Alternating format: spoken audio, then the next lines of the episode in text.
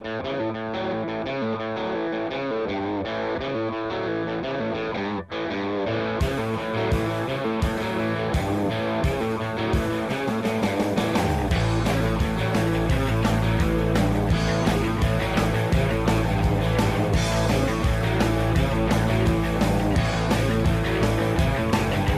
chicos saben dónde está la acción. Mientras baja el sol. La banda que les gusta se presenta hoy. Chicos y chicas quieren rock. Quieren rock. Y quieren rock. Rock.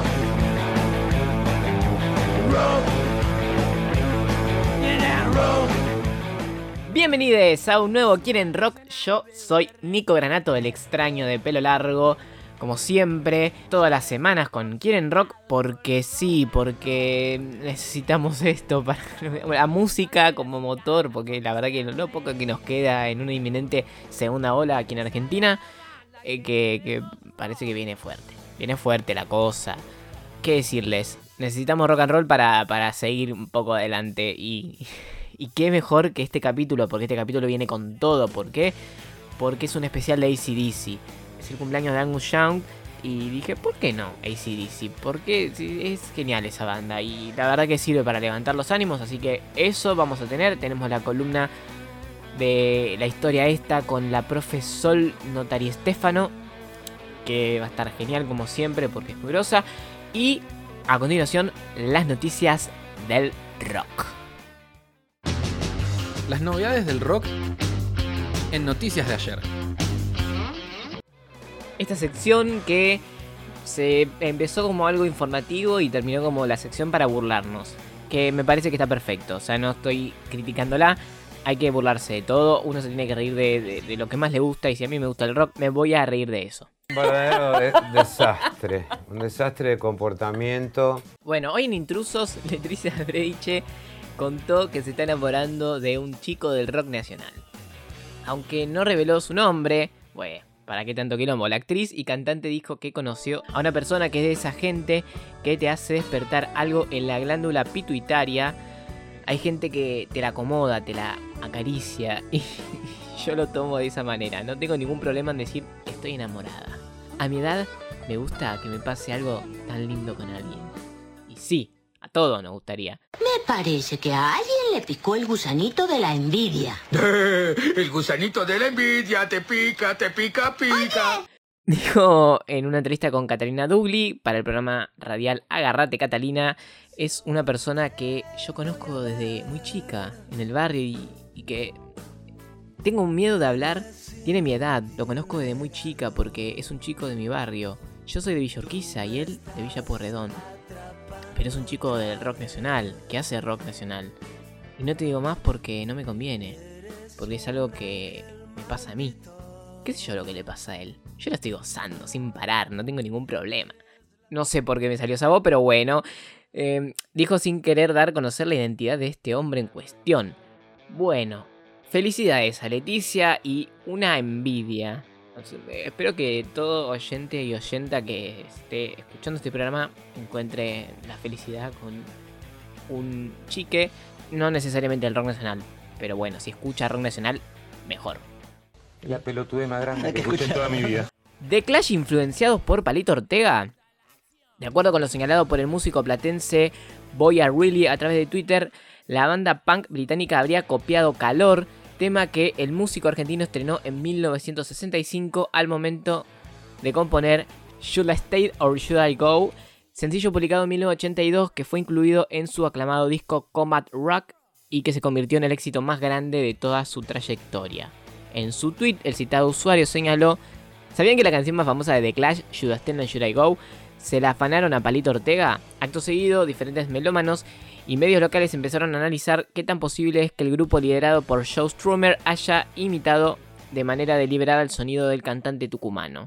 Bueno, yo les doy la evidencia y la verdad que es muy parecido a ambos temas. Escúchenlo. Qué calor en la ciudad. Qué calor, qué calor, Es imposible de aguantar. qué calor, qué calor, La ropa llega a molestar. qué calor, qué calor, Qué lindo debe estar el mar. qué calor, qué calor. Tu mano quiero yo tomar y por la playa caminar. Qué calor, qué calor, Qué calor en la ciudad. qué calor, qué calor. El viento no quiere soplar. Well, come on and let me know. Should I stay or should I go? Should I stay or should I go? Principalmente lo gracioso era el título que decía vagos, estafadores y falsificadores. La noticia aburrida de esta semana es que Bjork celebró la erupción de un volcán en Islandia que, de acuerdo con los geólogos, llevaba 6.000 años de inactividad. Esa es la noticia. Qué interesante. Y la noticia bizarra es que las cenizas de Lemmy Kilmister fueron repartidas en balas. Breaking No, news. pará, pará, pará, pará, pará, pará, pará. Así como lo oyen.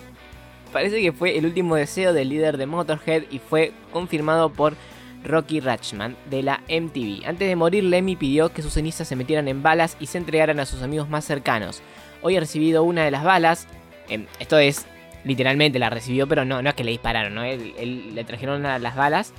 La bala con la ceniza de Lemmy Gifter, ¿no? Que le disparan. Eso ya hubiese sido mucho más bizarro que te disparen con una bala con la ceniza de Lemmy Gifter. Eso ya es, me parece que demasiado, pero bueno, estamos muy cerca.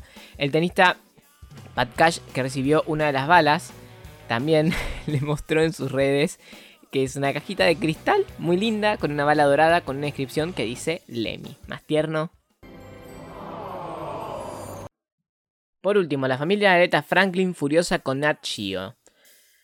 Bueno, la, la familia Aretha Franklin está furiosa con Genius Aretha, la miniserie de National Geographic sobre la vida y obra de Aretha Franklin. Varios de los descendientes de la reina del soul manifestaron el descontento públicamente con la ficción biográfica de 8 episodios. La semana pasada Grace, una de las nietas de Aretha Franklin, publicó un video en TikTok. Me encanta que la denuncia sea a través de TikTok. Grace dijo, como familia inmediata sentimos que es importante participar en cualquier película biográfica de la vida de mi abuela, ya que es difícil obtener una descripción precisa de la vida de alguien sin hablar con sus seres más cercanos. Estoy caliente. Por si no lo notaron. Nachio respondió a estas acusaciones, dijo, creemos que tenemos un proyecto común aquí, honrar y celebrar la vida y el legado de Aretha Franklin. En la miniserie, Cynthia Eribob hace de Aretha Franklin, mientras que la directora y guionista es Susan Lori Parkins, ganadora de un premio Pulitzer. Bueno, yo para qué les hago todo esta, este bardo, porque quiero escuchar a Aretha Franklin, así que vamos con ello. Vamos con esta hermosa canción que se llama Change of Fool.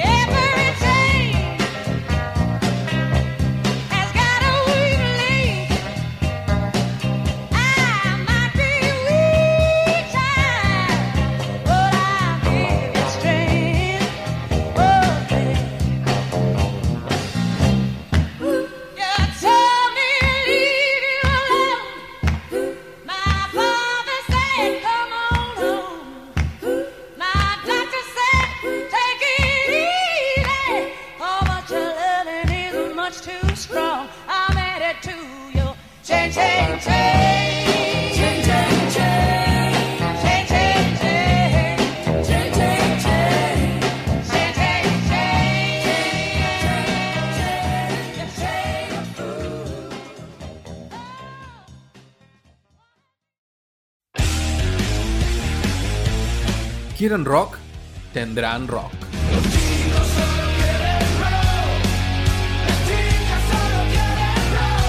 Quieren rock con Nico Granato.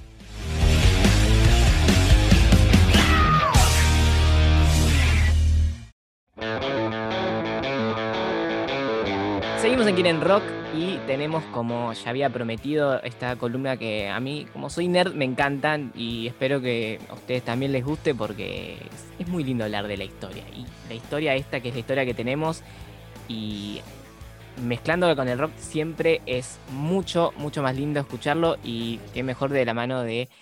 Qué mejor que de la mano de la profe Sol Notari Stefano. ¿Cómo estás, Sol? Bueno, hola Nico, hola a todos, ¿cómo están? Bueno, sí, efectivamente, nada más lindo que la historia, no será porque soy estudiante de historia, pero bueno, en este nuevo episodio de La Historia está, vamos a charlar un poquito sobre el rock y la postdictadura, ¿no?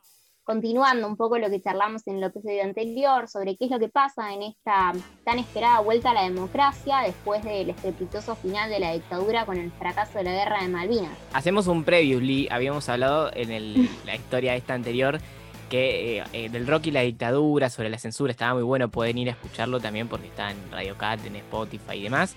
Y entonces ahora vamos a hablar de lo que pasó después de la dictadura. Claro, esta es la época de bandas como Los Redondos, Sumo, Virus, Los Kiss, Soda e incluso de las carreras solistas de Charlie y de Fito, ¿no? En este momento se dan nuevos estilos, nuevos grupos, nuevos soportes, incluso espacios de difusión y también es el comienzo de la comercialización masiva del rock. El rock va a tener un lugar fundamental en esa resocialización de la juventud. Con la democracia, el movimiento rockero se empieza a diversificar y las propuestas se vuelven muy heterogéneas. Hay una confluencia de una nueva estética más liviana y más bailable que convierte al rock de una paria social en los 70 a un fenómeno de masas y de mercado en los 80. Pero antes, como bien decía Nico, tenemos que volver un poquito sobre lo que hablábamos en el capítulo anterior, no solo como una especie de ayuda memoria al oyente, sino porque también es importante construir el conocimiento, apilarlo, ¿no? Como si fueran ladrillos en una pared. Entonces, para poder entender al rock y en especial a la sociedad de 1980, y un poquito más allá, para poder entender las privatizaciones de los 90, no podemos desentendernos de la dictadura cívico-militar del 76. Hay que comprender que además del terrible saldo de muertos, la aplastante deuda, el vacío de poder político e institucional, la dictadura dejó una sociedad con miedo, una sociedad domesticada, conservadora, con la política del no te metas y con una juventud diezmada. Como hablamos previamente, la dictadura tenía el objetivo de romper los ideales políticos y con esa juventud rebelde, ¿no? Que quería cambiar al mundo. Incluso hoy, la política sigue siendo un tema tabú como consecuencia de la despolitización que dejó el golpe. Se pasó de una sociedad que intervenía en política, que se manifestaba, que tenía una ideología, con partidos de masas que competían en elecciones libres como el peronismo y la Unión Cívica Radical, a una sociedad calmada, que prefiere mirar para otro lado.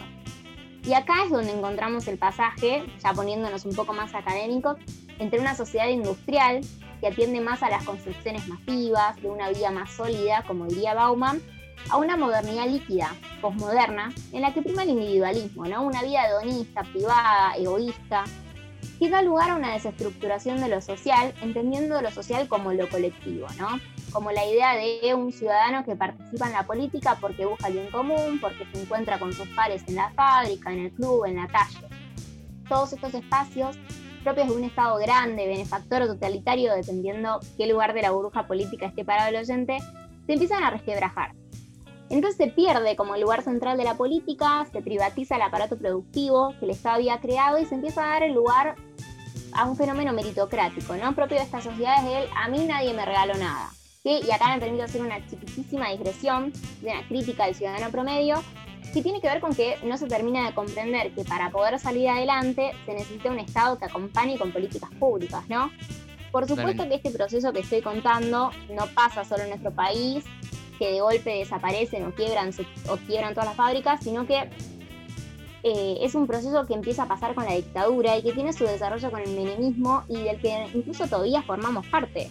Sí, es un proceso también mundial, eh, regional y mundial. Pasó en toda Latinoamérica, pasó en todo el mundo. Solo que acá eh, fue a través, en Latinoamérica en general fue a través de dictaduras que fueron terribles. Claro, es que esta idea, este pasaje, ¿no? De un estado presente a un estado que no existe como vamos a tener en los 90, un estado que elige a la empresa extranjera por sobre la sociedad, va a ser necesariamente un pasaje abrupto, ¿no? Y en este caso se necesitó una dictadura y un golpe tan grave como el del 66. esta individualidad, ¿no? Este rompimiento que estamos hablando de lo sólido, la búsqueda de algo nuevo, más personal, menos colectivo, tiene por supuesto un reflejo en la música. Hay que pensar siempre en esa relación entre la música como fenómeno artístico y la sociedad que la está creando, como un vínculo dialéctico, abierto, en tensión constante. Para hacer un paralelismo, mientras que cuando Serú Girán fue recibido con poco cariño, por decir algo, en ese primer Obras del 78, Charlie se dio cuenta, y esto es una cita textual, ¿no? había que cortarla un poquito con lo que nosotros sentimos y empezar a relacionarnos más con la gente. Lo que esto termina haciendo es que Perú se vuelve una banda estandarte en la lucha contra la dictadura y un eslabón clave del rock como el movimiento sociocultural. Ahora, Daniel Melingo, de los Twists y de los Abuelos de la Nada, habla en una entrevista para Telam de que la idea era cambiar el paradigma, ¿no? Hacer algo que entrara por los pies y por el cuerpo más que por la cabeza. De hecho, cuando lo hablaba justo el capítulo anterior fue de Miguel Abuelo, también lo pueden escuchar. Eh, voy haciendo publicidad mientras. Y lo que hizo Miguel Abuelo cuando llegó a la Argentina en el 81, lo primero que dijo es, vengo a levantarle los cachetes, ¿no? Esta idea de que venimos a darles alegría porque están eh, todo mal, están, la sociedad está muy triste, muy, muy devastada por la dictadura. Claro, es que en esto no solo leemos estas dos propuestas artísticas diferentes, sino dos momentos sociales diferentes, ¿no? Los 70 necesitaban artistas involucrados en lo social, pero los 80 necesitaban bailar, ¿no? Y en cuanto a este rompimiento con lo sólido en la postdictadura, nos encontramos con una renovación de la escena musical. No solo en cuanto a músicos y bandas, sino también estilística, ¿no? Este rock más bien sinfónico, de protesta, metafórico, ya no garpa más. Entonces, finalmente llegaron esas nuevas olas. Hay una nueva, una enorme heterogeneidad de propuestas, un toqueteo, ¿no? Con los distintos géneros y sonidos. Esta generación que tenemos en el 80 encuentra en el rock progresivo inglés, en el punk, en el pop, en el hard rock, y en particular en el sky y en el reggae, con bandas como Los Fabulosos, como como Los Pericos, encuentran nuevas formas de hacer rock.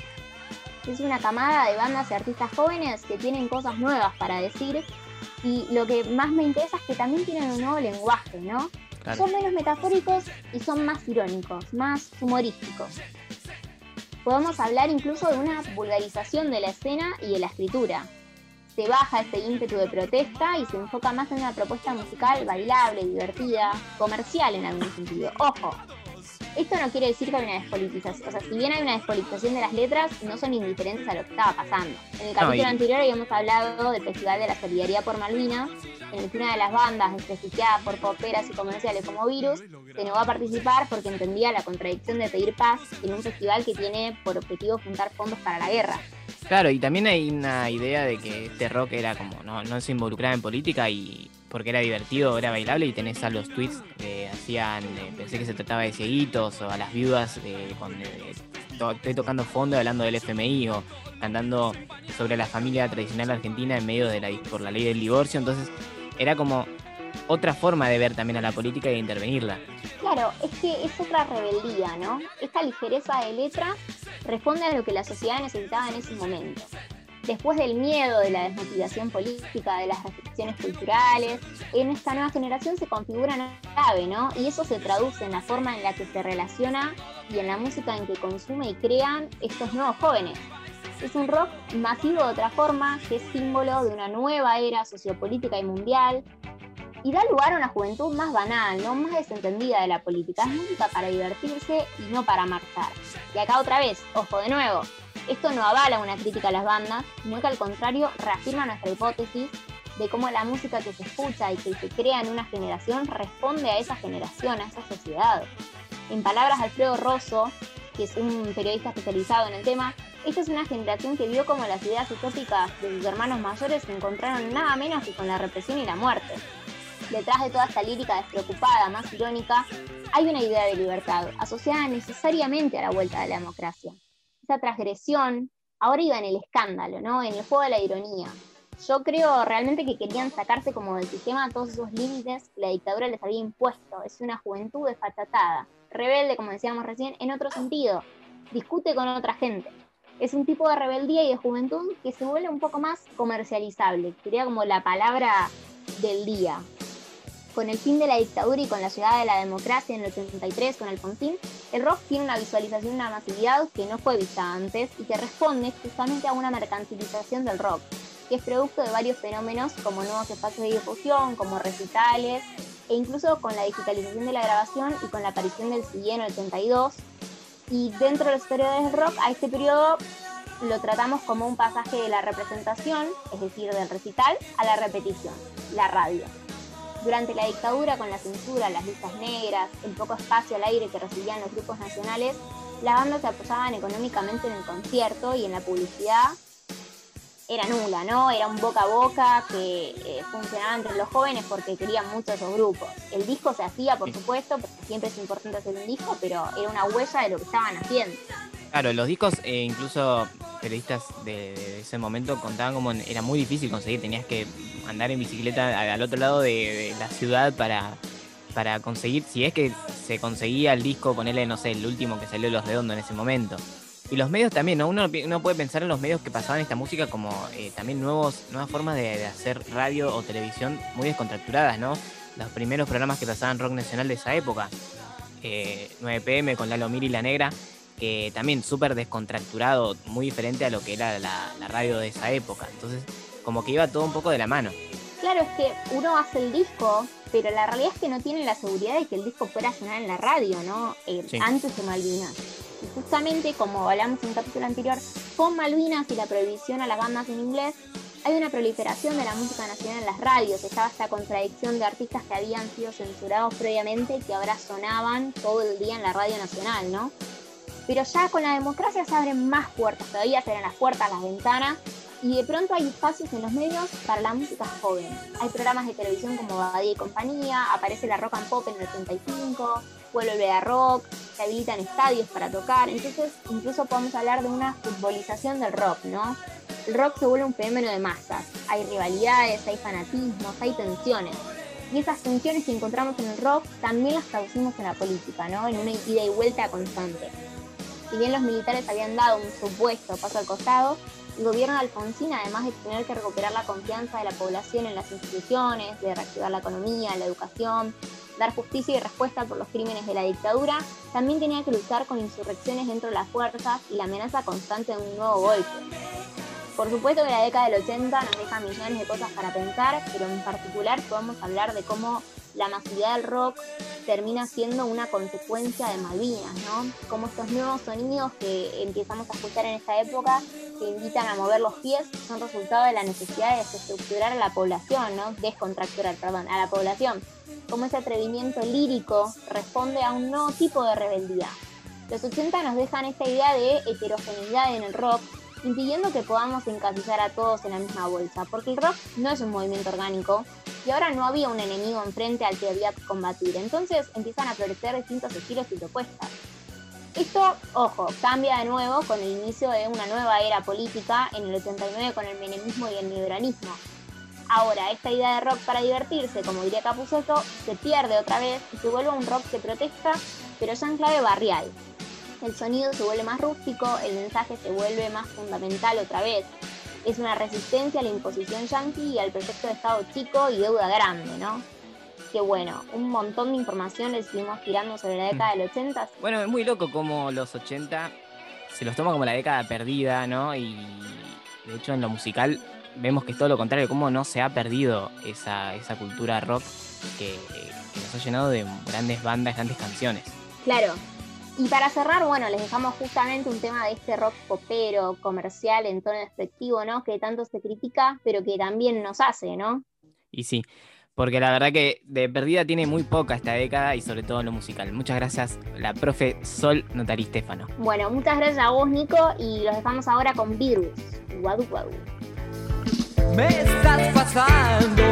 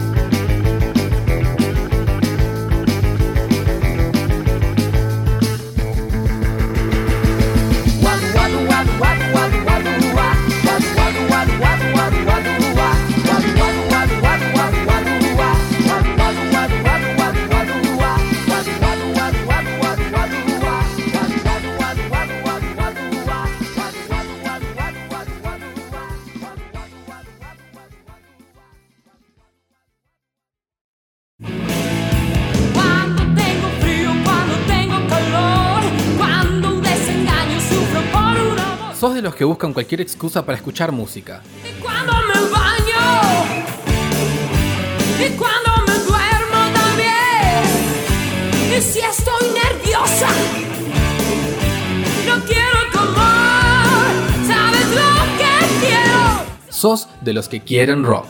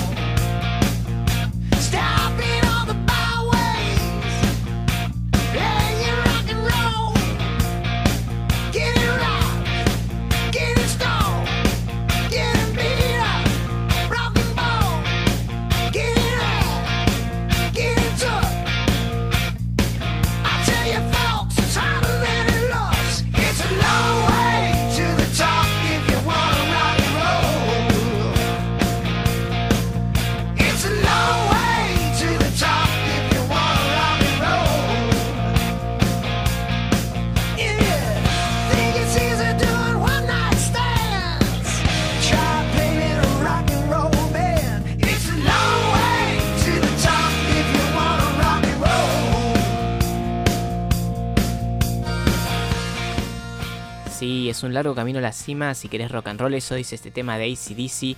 It's a long way to the top if you wanna rock and roll. Qué nombre largo que les ponen. Pero es eso, es un largo camino que vamos a recorrer hoy hacia ACDC, banda emblema del rock. Porque esta semana, 31 de marzo, cumple 66 años Angus Young.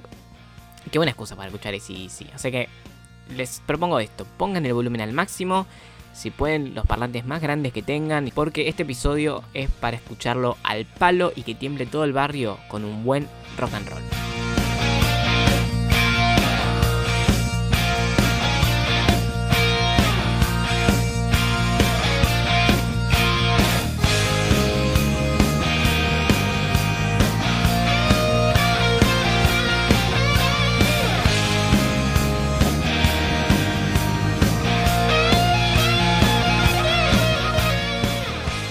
Donde vamos a partir de esta historia es 1963. La familia escocesa Young se muda a Australia, con ella llegan los hermanos Malcolm y Angus. Ambos crecen y se crían en Sydney en pleno apogeo del rock and roll y el blues. ¿no? Estamos hablando de Elvis Presley, Chuck Berry, toda esa onda. Pero no era solo la música que venía de Estados Unidos lo que lo influenciaba, y de Gran Bretaña también después, ¿no? Los Rolling Stones y demás, sino su propia familia también. Su hermano mayor, George Young, había formado un grupo llamado AC Beast y al final de los 60 la rompían con la música estilo Bills ahí en Australia y en Nueva Zelanda. En sus últimos años de secundaria, Angus y Malcolm tenían sus bandas de rock respectivas y ensayaban después de clases. Se dice que Angus quería tener un estilo glam rock, pero no le terminó de convencer.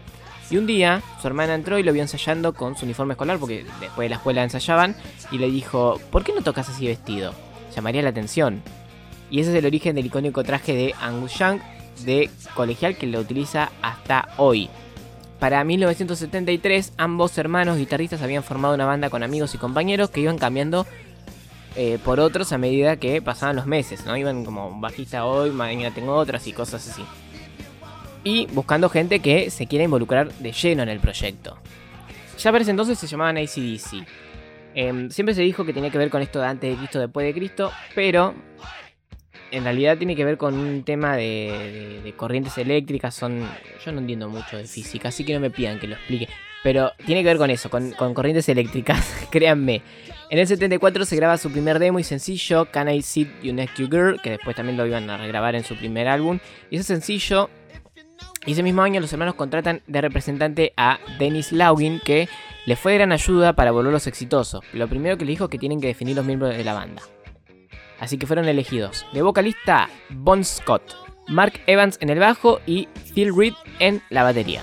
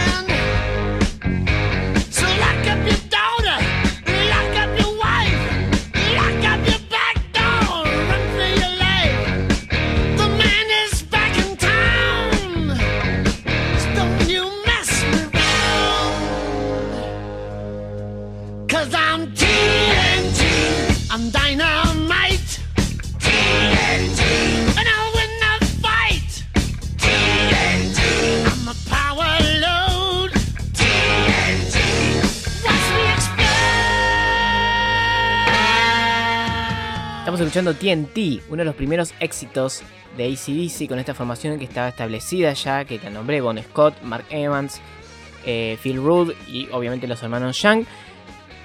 Grabaron así su primer álbum con la música de, de- los hermanos y la letra de Scott. Se llamó High Voltage.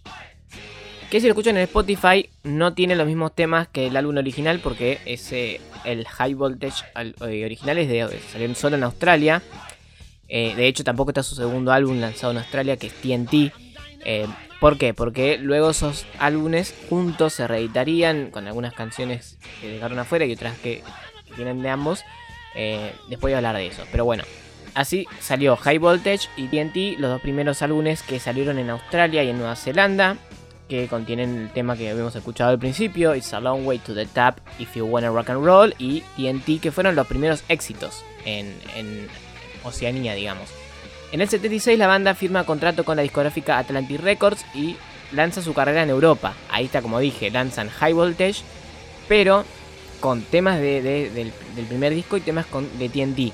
Y otros que habían que- quedaron afuera porque si no era un disco larguísimo, ¿no? Y Atlantic Records organiza giras principalmente en Inglaterra y después eh, como expandirlos en, Europa. Ahí empieza a subir en picada la carrera de ACDC porque eh, lanzan como un álbum atrás de otro en los 70, ¿no? Dirty Deeds Down Dirt Cheap del 76, Lady Devil Rock del 77 que fue su primer éxito en Estados Unidos también. Ahí empezaron a, te- a- a meterse en Norteamérica, If You Wanna You Blonde, You Got It del 78, que es un disco en vivo, y Power Edge también del 78. En, todos estos la producción estaba George Young, que es el hermano mayor de, de Angus y de Malcolm. Mientras lanzaban disco tras disco, posicionándose dentro de las bandas de hard rock del momento, estamos hablando de Kiss, Aerosmith, Alice Cooper, bueno, ellos estaban metiéndose ahí con bandas que eran de Estados Unidos, se están metiendo en el mercado estadounidense. La movida de ACDC era muy fuerte por sus shows en vivo, enérgicos, poderosos. Tenían una pinta de, de chabones malos, bueno, tal, principalmente por Bon Scott, eh, bueno, y, Angus con, ese traje característico de colegial. Entonces llamaba mucho la atención. En el 79 llega el gran éxito discográfico con La Ruta al Infierno. Estoy hablando de Howie to Hell, compuesto íntegramente por Angus, por Malcolm en la música y por Bon Scott en la letra, con temazos como Touch Too Much, Walk Over You, Showdown in Flames, If You Want Blood, You Be Go It y Night Power y por supuesto Highway to Hell, que es el que le da el nombre al disco, que es considerado uno de los mejores álbumes de la banda, si no el mejor, eh, también es muy especial porque es el, el último que graba Bon Scott y vendió millones de copias en todo el mundo, disco de oro, un muy buen posicionamiento en las listas de todo el mundo. Y también empieza a desarrollar un poco mejor la idea de que ACD es una banda de satánicos. ¿Por qué? Porque ellos te llevan a la ruta del infierno.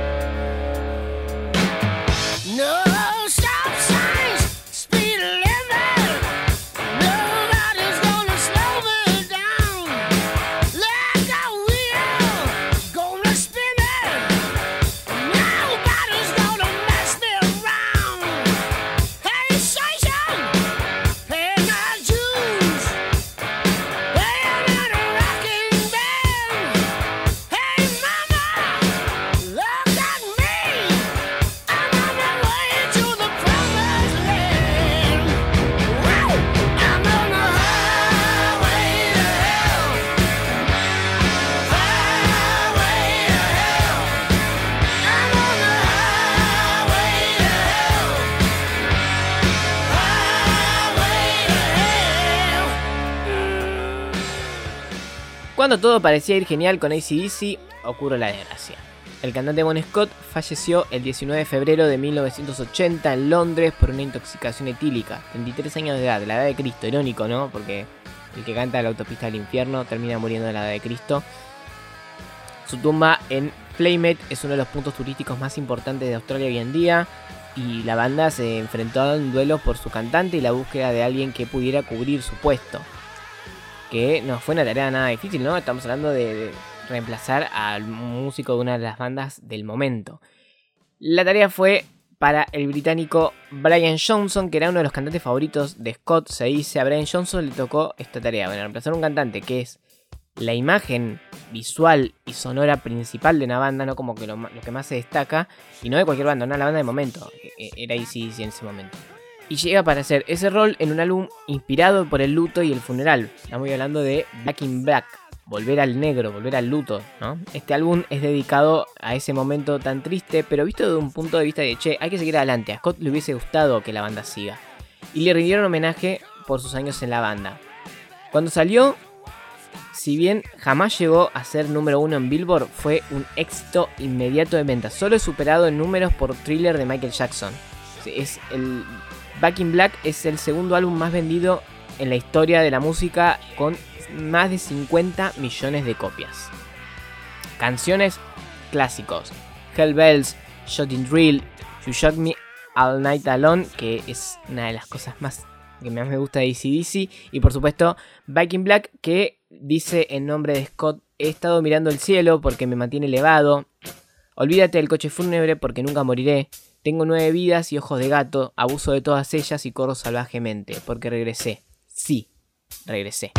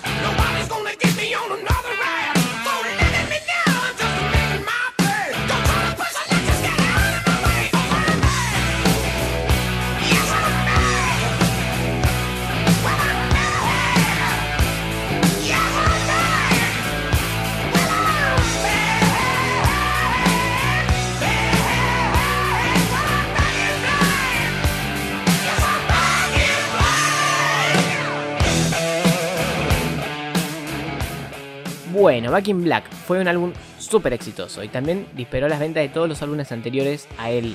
De repente había un furor por todos los discos que había circulando de ACDC que estaba en el zoom de su fama. A partir de ahí comienza una decaída igual. Como que estaba allá y uh, para abajo. Con los siguientes discos, primero la crítica comenzó a darles duro porque no renovaban su sonido, según ellos. Estamos hablando de los 80, el hard rock de los 70 un poco a la crítica le quedaba como viejo. eh, y querían que como que cosas nuevas, ¿no? Estamos hablando de, che, sacar cosas diferentes y ACDC se queda como con el sonido con el que habían llegado a la fama. Luego, con el correr de la década, también eh, las ventas comenzarían a bajar. Eh, también durante esos años hubo varios recambios en los miembros, siendo siempre el dúo Sean eh, y, el, y Brian Johnson los estables y quienes componían las canciones, pero después el resto iban como yendo y viniendo, cambiando de gente. Así que los 80 fue una década bastante difícil para ACDC. Después de hacer una banda sonora para la película Maximum Overdrive de Stephen King y el álbum con canciones solo compuestas por su vocalista, ambos fueron muy bien recibidos. Parecía que ACDC estaba como asomándose para ser la gran banda que había sido exitosa. Solo necesitaban un gran hit y ese se le dio el álbum de 1990, The Raisin Edge, compuesto íntegramente por Angus y Malcolm Young y con el sexo como temática central que une todas las canciones con una clásica sonoridad de la banda, aunque algunos críticos dicen que está como más sofisticada que los trabajos anteriores. El tema que abre el disco fue ese gran éxito, ese gran hit del que yo hablaba que, que necesitaban para despegarse de vuelta y que estuvo en los primeros puestos en la lista Yankees. No doy un número exacto porque cada fuente cambia el número, pero se mantenía ahí entre los primeros cinco. Y se mantuvo así durante muchísimas semanas y estoy hablando de ni más ni menos que Thunderstruck.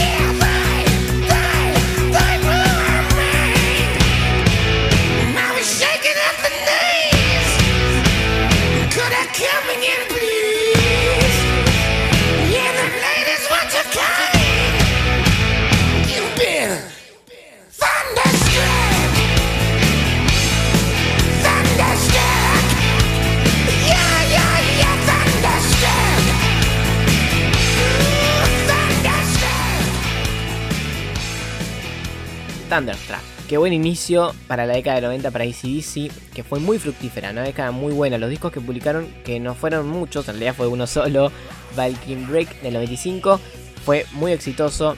Los conciertos de sus giras eran mundiales y masivos y, con grandes escenografías. Incluso tocaron en Moscú, que mm, en su momento se dijo que había como 2 millones de personas, habían 150.000, que es un montón igual. Por supuesto también empezaron a visitar Argentina en el 96 por primera vez en River, dos fechas. Miren el precio, la popular estaba a 15 pesos. En 2009 volvieron también a Argentina, tres shows en River. eh, la entrada ya estaba a 100 pesos, que igual uno lo piensa ahora y dice que loco. Este del 2009 fue importante porque ellos eh, trajeron como 32 cámaras, grabaron los tres shows y de eso salió un DVD que fue muy vendido masivamente en todo el mundo. Y después en Argentina vinieron en el 2016 e iban a estar acá en el 2020. Bueno, pero sabemos que pasó la pandemia en el medio y no se pudo. En los últimos 20 años se dedicaron muy poco a la grabación, pero hicieron buenos álbumes, cuatro. Steve Upper Lip de 2001, Back Eyes del 2008, Rocker Bust del 2014 y el del año pasado, Power Up 2020. E hicieron las respectivas giras mundiales de cada uno. Han venido acá en Argentina, como dije, excepto bueno de Power Up, porque pandemia no pudieron hacer. También en los últimos años la edad avanzada de sus miembros les empezó a jugar en contra. Malcolm Shop eh, tuvo que retirarse en 2014 de, de la banda porque fue diagnosticado con demencia senil. Fue reemplazado por su sobrino Steve, que ya lo había reemplazado en alguna gira antes. Y finalmente falleció en 2017. Y durante 2016 Brian Johnson también tuvo complicaciones de salud y fue reemplazado por el mismísimo Axel Rose durante unos meses en la gira de Europa. Qué loco haber ido a un show no solo de ACDC, sino de ACDC con Axel Rose cantando debe ser una locura, ¿no? Eso es algo que después contás siempre, ¿no? Yo lo contaría cada vez que puedo.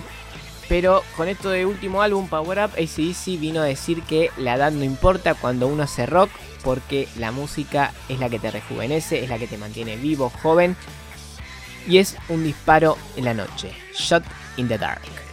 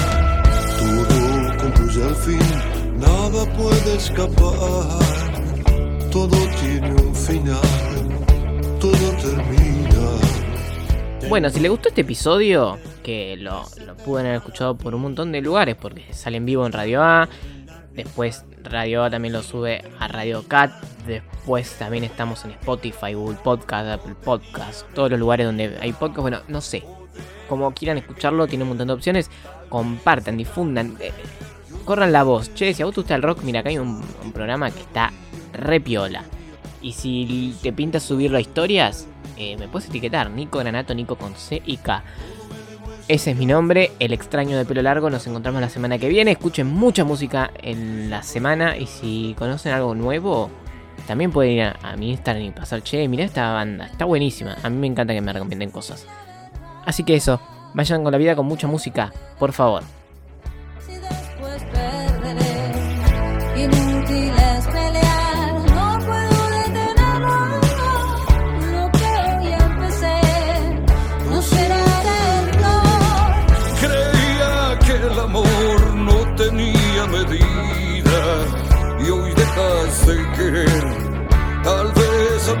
Mujer y olvidé aquello que una vez pensaba que nunca acabaría, nunca acabaría, pero sin embargo terminó.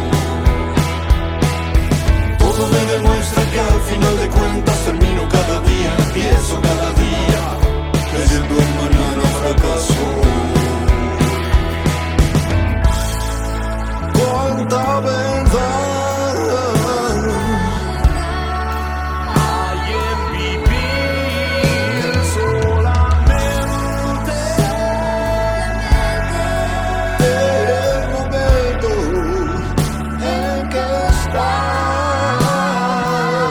Quieren rock.